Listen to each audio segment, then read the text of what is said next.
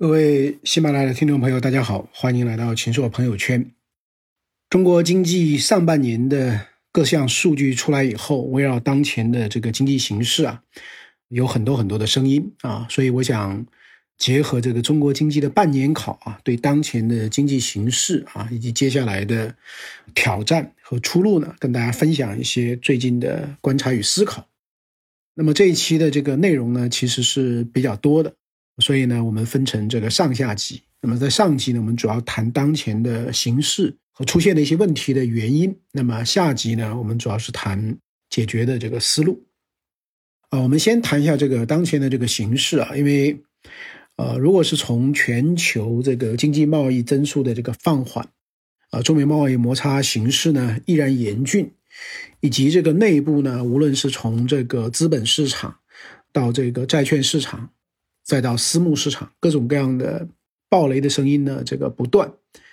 啊，以及近期呢出现的特别多的像康美药业啊、康德新啊、暴风影业啊等等的一些这种啊匪夷所思的一些事件啊，那我觉得大家其实对于当前的这个经济形势呢，还是会有一些担忧。那这里呢，我想非常客观的从三个角度啊来跟大家这个谈一谈形势啊。那第一个呢，我想谈一下，就是从官方它总体的一个看法是什么。第二个呢，从这个市场跟民间大概是一个什么样的一个情况。那么第三个呢，就是从我自己的调研啊，可能是一个什么情况。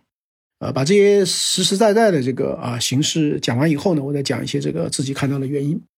那从官方来看呢，对于今年的上半年整个中国经济的形势啊，用了八个字来概括，叫做总体平稳，稳中有进啊。那么上半年我们整个的经济啊，六点三的增长啊，第一季度六点四，第二季度六点二，所以呢，按照今年整个的这个预定的六点五到六区间来看呢，还是在合理的这个区间内。那么从这个消费者的价格指数，也就 CPI 整个的。上半年同比增长了二点二啊，当然最近的这个一两个月呢，特别是鲜果等等啊，这个上涨比较快，所以六月份呢同比上涨了百分之二点七啊，但这总体上还是在合理范围内。那么上半年全国城镇的新增就业呢有七百三十七万人啊，这个是啊完成了全年这个任务的百分之六十七啊。从这个城镇调查的失业率和三十一个大城市。城镇调查的失业率呢，这个都是稳定在百分之五左右啊，那么低于百分之五点五左右的一个这个预期的目标。那当然就是对于我们国家的这个啊城镇登记的这个失业率啊，呃，我们是没有扣除那些没有登记的，他不登记，他可能是在失业的。那这部分群体我们没有考虑进去。当然就是从一个同比的，因为过去也是不考虑的，所以从这个意义上来讲呢，啊，目前的这个就业情况呢，也仍然属于正常。这是几个最重要的宏观经济指标。那第二个呢，就是来看一下这个三驾马车啊，三驾马车，固定资产投资呢，不含农户这一部分，上半年是增长了百分之五点八啊。那么这个里面呢，主要靠什么呢？因为固定资产投资主要是三块：制造业、基础设施建设和房地产。其实呢，这个制造业呢增长了百分之三，基础设施呢增长了百分之四点一。因此呢，那主要还是靠这个房地产的这个增长，增长了这个百分之十以上。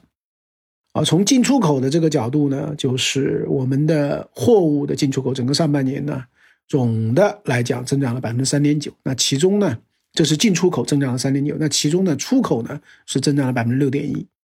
从消费的角度来讲呢，是同比增长百分之八点四啊。然后呢，我们再看一下从产业的角度啊，第一产业呢增长了百分之三啊，上半年，其中这个夏粮。增长了百分之二点一，这个跟历史下降水平最高的二零一七年基本是持平的。那么规模以上工业企业的增加值呢是增长了百分之六啊。第三产业的增加值呢，这个占整个的 GDP 的比重呢百分之五十四点九啊，这个同比增长了百分之零点五啊。现在呢，对于整个中国经济增长的贡献来看呢。啊，第三产业是占了百分之六十啊，那么第二产业呢是差不多在百分之三十八左右啊，那么第一产业的这个就从对增长的贡献应该是微乎其微的。那么从这个居民收入看呢，上半年全国整个居民的人均可支配收入呢，名义增长这个八点八，扣掉价格因素呢，增长这个六点五，那么也就是说比 GDP 的增速呢还是快了这个啊零点二个百分点。产业扶贫、教育扶贫、就业扶贫等等的这个啊，针对这个贫困地区的这一部分的啊成效呢，相对是更加明显的。比如说啊，西藏、青海、贵州这个农村居民的啊可支配的收入呢，同比这个名义上增加呢，啊都在百分之十以上，它的增速呢快于全国的这个农村的居民。我们这个整个经济结构性的调整很强调这个所谓的新动能。那么新动能呢，从市场准入负面清单的完善啊，国家政务服务平台的上线啊，再到营商环境的改善等等等等的，还有这个减税降费啊，使得企业的经营状况也是略有改善。那么上半年呢，全国每天有啊一点九万户新登记的这个企业啊，那么这个是稳定就业、增加收入、推动增长的一种这个新力量。那总之呢，从这个官方的来看呢，是比较强调啊，我们经济的这个韧性啊，以及结构调整以后的高质量发展的这一面的这个因素。那么我们有将近十四亿的人口，九亿的劳动力啊，一点七亿受过高等教育和专业技能培训的人力资源啊，有全球最大的这个中等收入的群体啊，一亿多的这个市场主体。那么再加上我们现在的基础的设施和很多的这个配套的能力。因此呢，还是有条件、有信心呢，来应对各种风险挑战啊，实现经济的啊可持续的发展。那这是我们这个官方的主要的一个基调。那从这个民间跟市场的角度来看呢，那么对于当前形势的这个严峻性的估计呢，就这个比较多了。因为什么呢？因为现在的这个统计数据啊，官方的这个统计数据相对还是在稳定区间里呢。啊，这个数据它主要反映的是这个过去啊，它并不是反映未来的。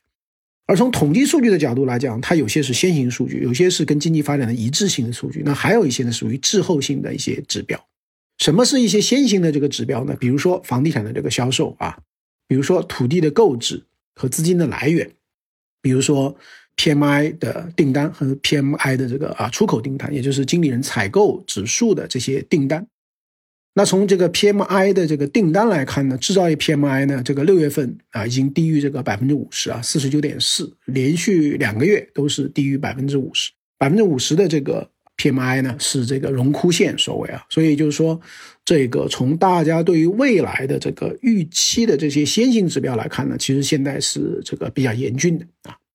然后又比如说这个金融结构里面。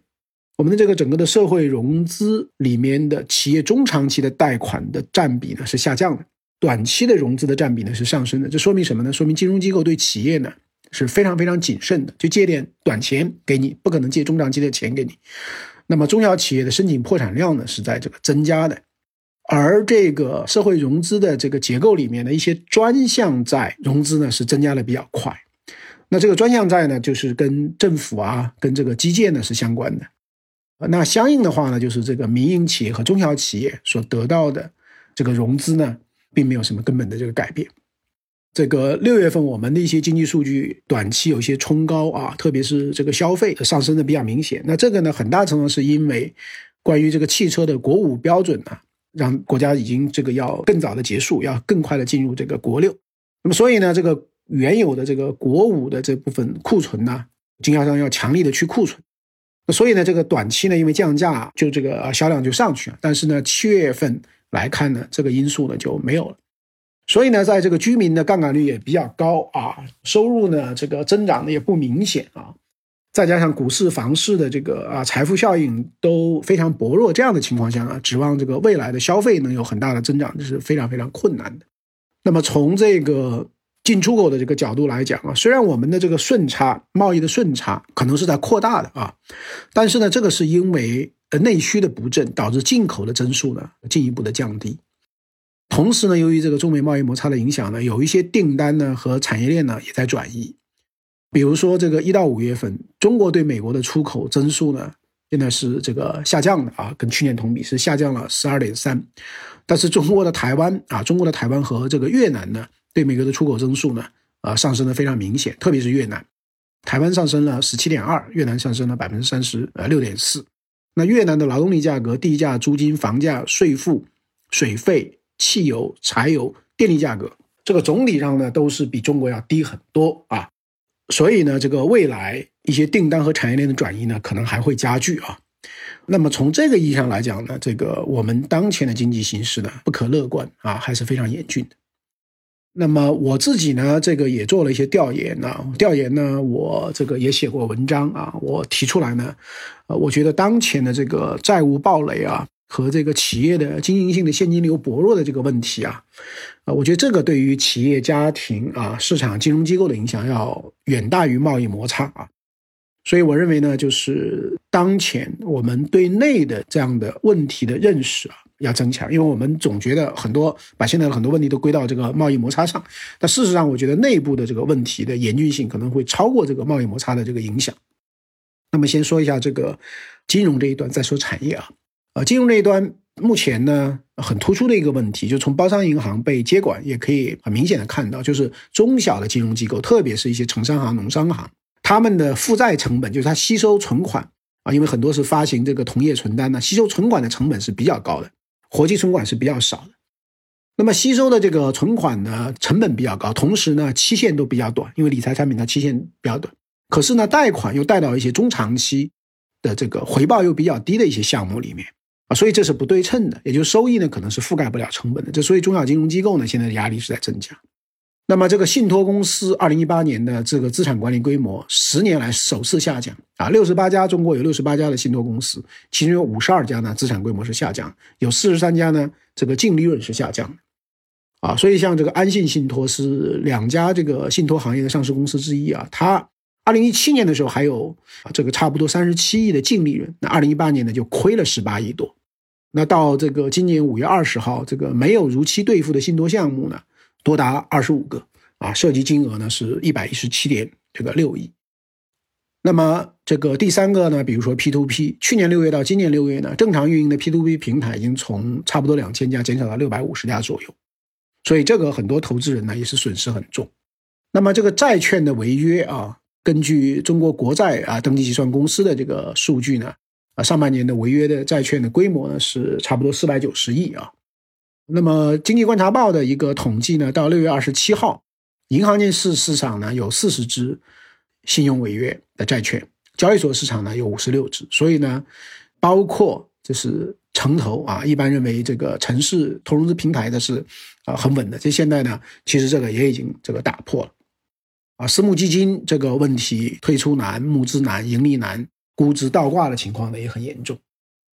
那么第三方财富管理啊，其实很多人买了第三方财富管理代销的很多的这个产品。那像最近的这个诺亚旗下的这个歌飞管理的这个基金呢，被这个诚兴国际控股诈骗所害，那么涉及到的本金呢就有三十四亿。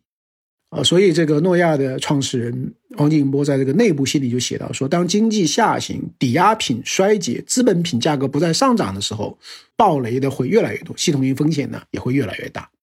那这些呢，都是说的是这个啊金融圈的事情。所以我跟一个证券公司的董事长在交流的时候，他反而说现在就是啊最好的资产可能是像阿里电商的这个借呗、花呗那样的小额的啊非常分散的，而且他了解这个贷款人的情况，有很多的这个风控手段啊啊像这样的一些资产呢，做成资产证券化的 ABS 产品呢啊那还是可以的。那凡是非标的那些。啊，B to C 的就是一个大项目，切割成多少份，然后去进行销售呢？啊，这个现在风险呢都很大，啊，所以呢，我做了这些一些了解以后呢，我就说啊，作为投资者不能再指望一个什么项目能给你带来比这个银行利率啊无风险的利率呢高很多的收益率了，你还要指望这个东西保证刚性兑付，那事实上是不可能的。那下面呢，我再说一下这个从企业这一端啊，就是一到五月份，我们规模以上工业企业的利润呢，就是下降了百分之二点三。那去年同期呢，它是增长了百分之十六点五，这说明什么呢？说明就是说，规模以上工业企业虽然增加值在上升，但它利润呢是在下降啊，就实际的这个企业的效益呢是在下降。那么现在我们这些大企业的这个各种各样的，因为各种各样的这种虚开发票啦、欺诈啦、泄露这个内幕信息啦、内幕交易啦，啊，各种各样的被刑事拘留呢也越来越多。啊，那非常典型的，像康德新这个公司，二零一五年到二零一八年虚增的利润呢，就有一百一十九亿，啊，相当于每一年呢都虚增了这个三十亿的这个利润。那么这个在小微企业方面呢，根据这个央行银保监会发布的这个中国小微企业金融服务报告啊，这个白皮书，那么我们现在的这个小微企业的法人贷款不良率呢，三点一六，单户授信五百万以下的呢，这个不良率百分之五点五。所以我们中小企业的平均寿命呢，就是大概只有三年左右啊，三年还能够正常经营的，大概也只有三分之一。相比起来，美国的中小企业的平均寿命呢是八年，日本呢是这个十二年。啊，所以呢，这个啊，我把这个金融这一端和实体这一端的这个情况呢讲了以后，那么大家可能就会明白，就是为什么说这个债务的暴雷，以及呢资产的缩水，但是债务呢还依然高企，还有呢就是受困于这个三角债啊，啊账期不断的拉长，导致的这个经营性的现金流越来越虚弱呢，就这些问题的影响呢，我觉得比贸易摩擦呢要大很多，因为这些问题如果进一步的这个恶化的话呢，我们的消费上不去。民间投资上不去，那我们的这个活力和动能呢啊也会上不去。那这些问题的原因是什么呢？我觉得就是不是单一的一个这个原因啊，其实是多重原因这个叠加的一个结果。那第一个呢就是外部性啊，外部的这个原因，因为现在全球的增长呢都存在这个压力啊。今年四月，这个国际货币基金组织的最新预测呢，就是二零一九年全球增速呢就调到了三点三，这是金融危机以来的最低水平。第二个呢，就是有周期性的原因，就是我们的人口老龄化，我们的劳动年龄人口和这个流动人口的总数量都在下降。那么我们金融危机以后呢，这个刺激过度啊，导致产能过度的饱和，那现在要去产能。还有呢，就是这个负债水平不断攀升啊，呃，那么有些行业呢已经到了这个景气的高峰，它本身就要这个调整，那这是属于周期性原因。第三个呢，就是结构性的这个原因啊，那就是供给侧的这个改革，啊，这个客观后果呢是强者恒强，大者恒大，产业集中度提高，那这是正面的，啊，但同时呢，这个供给侧的改革呢，对于那些弱小的、质量比较弱的、啊，融资比较难的这个企业呢，它又是一次挤压和清理，而在这个间接融资在中国占绝对优势的这个背景下呢，同时呢，我们对于非公企业啊，还存在着一些天然的这个。不公平的情况下呢，那么有一些本来可能是有机会存活的民营企业呢，那现在也纷纷倒下了。第四个呢，当然是体制性的原因。那么这些年呢，我们的这个国企啊、政府部门在这个资源的配置啊、廉价资金的获取、政府的采购、行政性行业整合等等方面的这个作用越来越大啊。那么事实上呢，就产生了一定的这个挤出效应。那么这个对于民企来讲，就是相对来讲，这个日子呢就更难。那这些呃强势的部门呢，对于民企的一些贷货款和服务费的这个拖欠呢，加剧了民企的这个问题。第五个呢，就是政策性也有一些原因啊，比如说政策多变，原来补贴的现在不补贴，政策呢出现真空期，比如说这个 P to P 行业的监管有的时候是没有的啊，那进行调控以后呢，本来应该说啊备案，结果不断的拖，现在也不知道是一个什么样的结果。还有呢，政策一刀切啊，比如说一些环保。还有呢，政策的这个简单化，还有这个官员的不作为啊、乱作为，啊，所以呢，这个也是一些这个原因。那最后一个呢，当然就是这个企业啊，包括我们很多民营企业自身的这个素质问题。像这个 P2P 的暴雷，很多的实际控制人呐都有犯罪的案底，从业呢违规的这个记录，甚至身份造假、虚构资产、虚构项目，就包括像康德新、康美这样当年的白马公司啊，实际控制人现在发现也都是夸大其词、乔装打扮。和这个虚增利润啊，那么这样的话呢，就是我们的这个素质啊问题呢，现在也要开始交这个学费了。那因此，在这个背景下呢，简单的用一个政策呢去解决这些问题，比如说这我就搞这个刺激，我认为是不明智的。明智的呢，还是要综合这个实质啊。什么叫综合实质呢？就是啊，有什么问题啊，解决什么问题。对于底线型的啊这个问题呢，要做好充分的这个准备。但是呢，并不是说看到任何的困难就马上开始。大水漫灌等等等等啊，所以呢，这是我的一个基本上的一个看法。那么接下来就有一个回到一个很大的问题了，就是说在目前这种情况下又不进行这个强大的刺激，那么这些问题会不会进一步的加剧啊？会不会进一步的蔓延？那么可能是一个什么样的结果啊？那么这个呢，我们啊下期节目再讲，就是说当前的政策选择以及我们的信心究竟应该是在哪里？